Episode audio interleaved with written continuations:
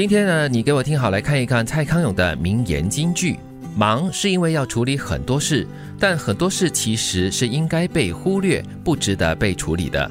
练习忽略，少忙一点吧。跟很多人的这个生活哲学有一点冲突。对 对对，我们就是常常会很担心哈，漏掉一些东西，或者是漏掉关注一些事情。但是蔡康永说的也是对的了，不是所有的事情都是值得你特别的关注的。嗯，有的时候我会看一下我自己的那个行事历，尤其是当我看到那一天排的满满的时候，我会很怀疑我的人生啊？为什么？因为我会问我自己，我最近在忙什么，要排这么紧吗？你不会感觉很充实吗？不会。我觉得充实还是可以的，只是说你要分优先。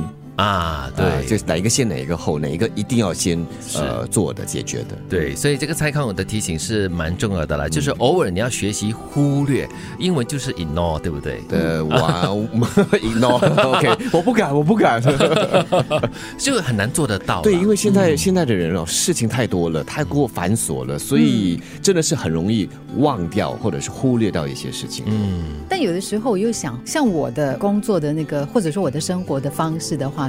通常是那种碎片式的，嗯，也就是说，我会允许我自己说，哦，今天可以暂时不处理这个东西。啊，但对比我有一些朋友，他们是不行的，他们是一定要在某一天做某一件事情，不然的话他们会慌乱的。哎呦，对，但是我想要让自己不要那么慌乱的话呢，就是把事情一天哦，呃，就列出来，嗯嗯，哪些是比较重要的就先处理，那些可以等到一两天后再处理的事就排在最后了。如果想要做自己，可以练习第一件事。练习让别人能够做自己啊，先把机会让给人。当他知道怎么做自己的时候，他就不会来干预其他人了。对，或者你在练习做好自己的过后呢，你就知道说，嗯，别人要做自己也是一件很重要的事。是，所以就间接的提醒他了，嗯，不要多管闲事。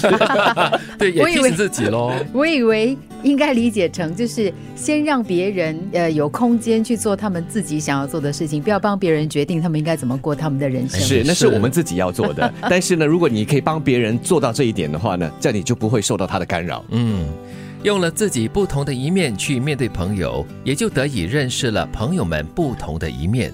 哦，就是你要偶尔尝试用自己的不同的一面。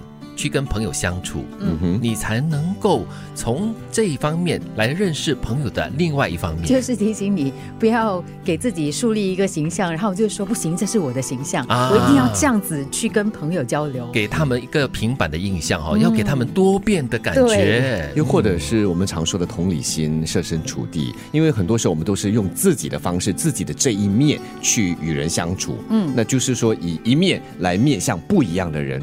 但如果我们可以。做到他所说的，他所建议的，就是我们去调试自己，调到朋友可以接受或者是比较容易理解的那个形、那个面的话，或许相处得来就更加的融洽。不要自己树立一个刻板印象给别人，让别人的对你摸不透。让别人觉得，哎，其实他不止这样。对，不会认为说王德明永远都是这么冷，他也有暖的一面，还有热情的一面。他只是一直都觉得冷哎。啊，我自己觉得冷是吧？这只能会吓到别人。穿寒衣。对呀，你忽然间这么热情干嘛嘞？也也会吓到我自己。对呀，吓到别人。最重要的是，忙是因为要处理很多事，但很多事其实是应该被忽略，不值得被处理的。练习忽略，少忙一点吧。如果想要做自己，可以练习第一件事，练习让别人能够做自己，用了自己不同的一面去面对朋友，也就得以认识了朋友们的不同的一面。